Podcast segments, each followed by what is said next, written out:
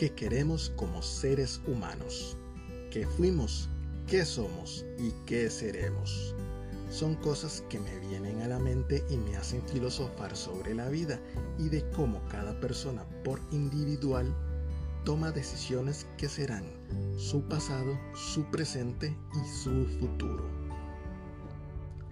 En mis casi 37 años de vida, mi personalidad introvertida pero observadora me permiten crear perfiles para cada persona con la que he tenido interacción y cómo tratamos de vivir nuestras vidas.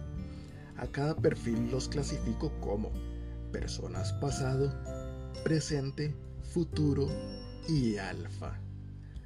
Las personas pasado usualmente no están contentas con su presente, pasan romantizando un pasado que no volverá, viven solo de los recuerdos tanto buenos como malos. El siguiente grupo son las personas presente, viven solo el día a día, algunos de forma positiva, otros negativa.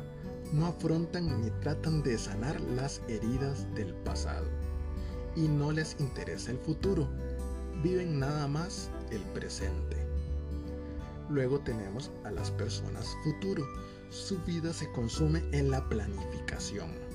El pasado es pasado y su presente son solo proyecciones que por lo general terminan en un punto muerto.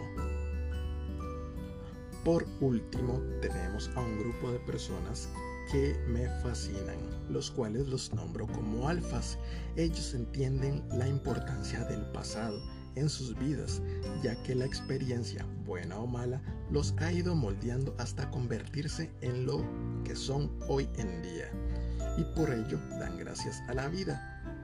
Su día a día es pleno y dan lo mejor de sí para los demás y principalmente para ellos mismos, sin llegar al narcisismo.